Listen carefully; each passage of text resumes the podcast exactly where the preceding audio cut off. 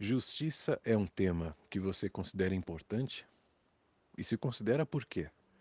Ou a gente pode ainda mais adiante e questionar qual é o seu tipo de justiça, qual é a sua visão sobre justiça?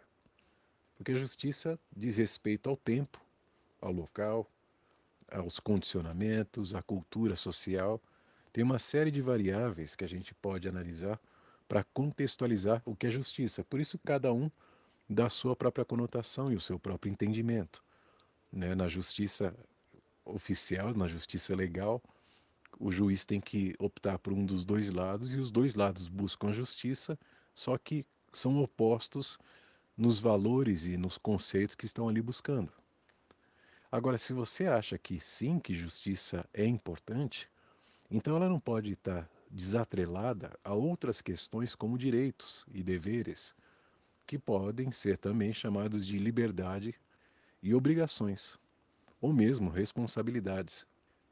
Na medida em que o ser humano foi construindo sociedades cada vez mais sofisticadas, os conceitos sociais também foram, obviamente, se aprimorando.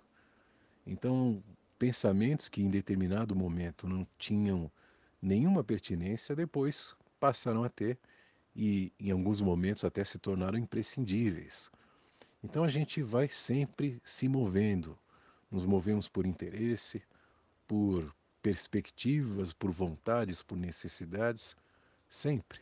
Né? A gente está em permanente transformação e mutação, desde interesse orgânico a interesse intelectual, mental, emocional, até mesmo existencial.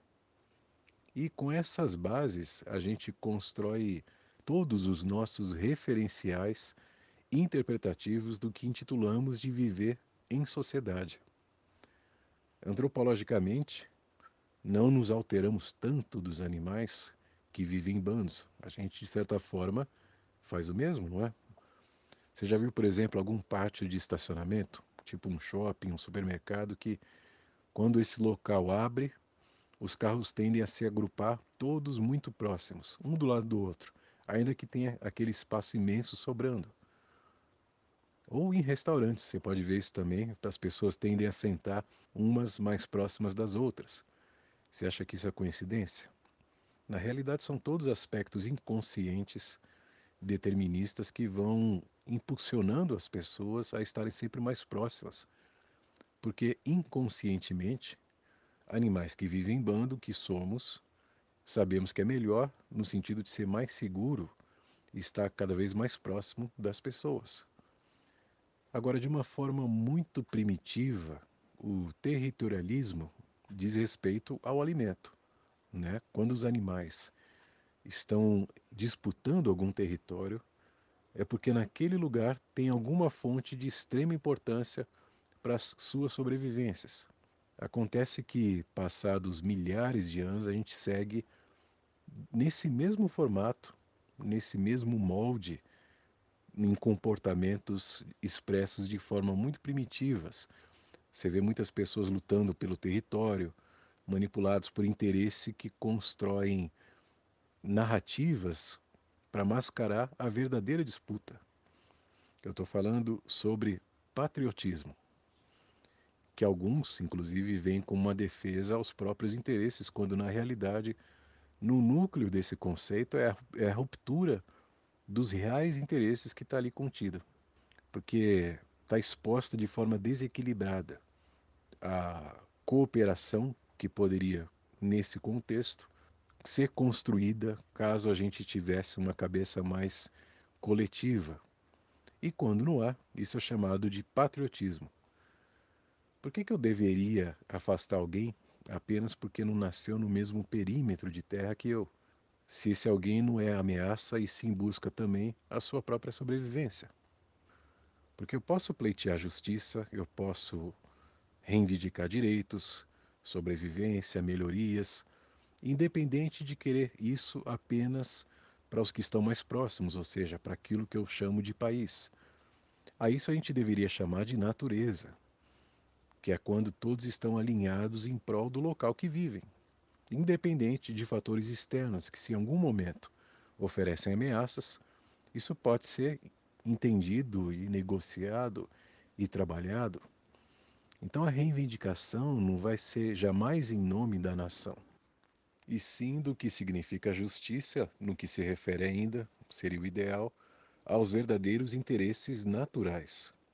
Então, quando ocasionalmente os governantes de determinada região têm um interesse específico e precisam manipular as massas, dão a essa briga que eles vão construir, que vão tentar construir esse entendimento e essa narrativa para todo mundo, nessas disputas desastrosas, vão dar o um nome a isso de patriotismo.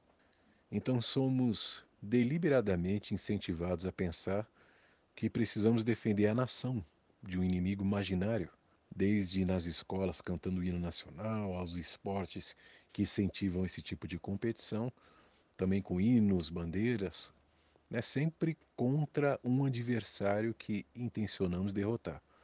Muitas vezes é de fora, outras vezes de dentro, contra os interesses que eu considero distantes do que deveriam ser para a nação.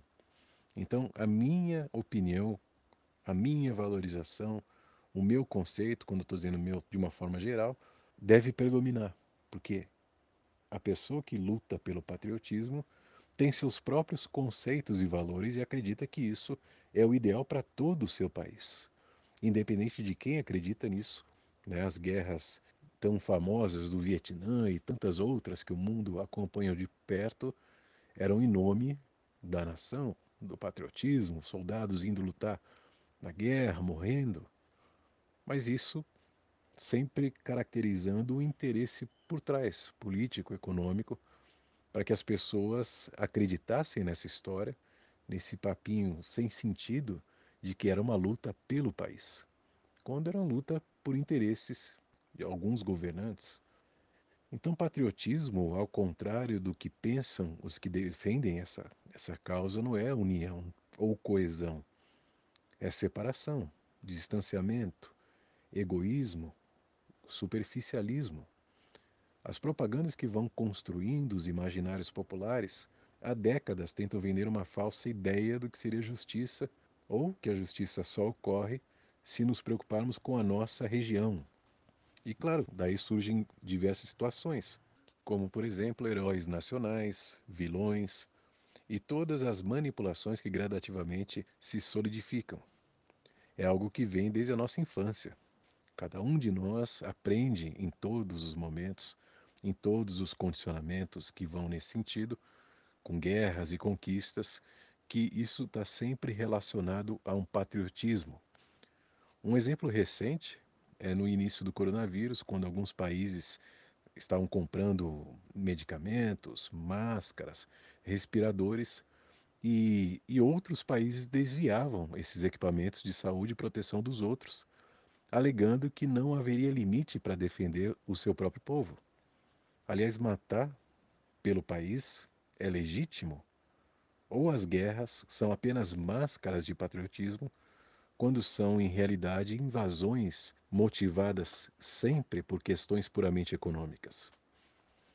Patriotismo e separatismo andam de mãos dadas sempre, e essa separação a esse distanciamento, essa desunião e inconsciência de que somos todos juntos e temos os mesmos interesses quando nos pautamos na natureza.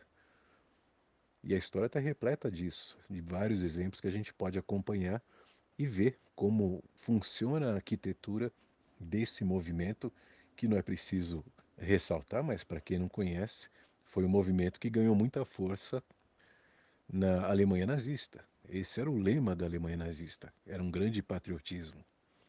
Então, é através da separação que os estragos e desequilíbrios econômicos acontecem. Não dessa, em teoria, defesa, essa pseudo-defesa que tentam construir. Todos esses desequilíbrios naturais, existenciais, são promovidos a partir dessa disputa que o ser humano vai construindo e vai promovendo. No mesmo sentido, é através da união que a gente promove melhorias, conquistas, forças e pensamentos complementares e mais produtivos. Que o patriotismo seja revisto e entendido que não é nenhuma defesa de povo algum, é só um gerador de miséria, promotor de injustiça, fomentador de guerras e interesses mesquinhos, reduzidos, antinaturais, para que possamos entender, é importante a gente contextualizar que limites abstratos, artificialmente construídos para delimitar terras, não justificam valorizar mais o espaço do que os seus próprios ocupantes, que somos nós, todos humanos, sem separações ou definições diferenciadas, já que a gente é todo mundo estruturado com a mesma base, com as mesmas necessidades e natureza. Portanto, eu não consigo reconhecer de forma alguma que devo valorizar onde eu vivo, se reside nessa valorização a desvalorização de onde o outro vive, ou a desvalorização desse outro, que às vezes quer viver no mesmo lugar porque somos todos vida. E vida ampla, extensa, é muito mais completa, porque pátria acaba sendo um conceito muito induzido e muito construído artificialmente. Já a natureza antecede qualquer definição ou qualquer motivação humana. Pense nisso.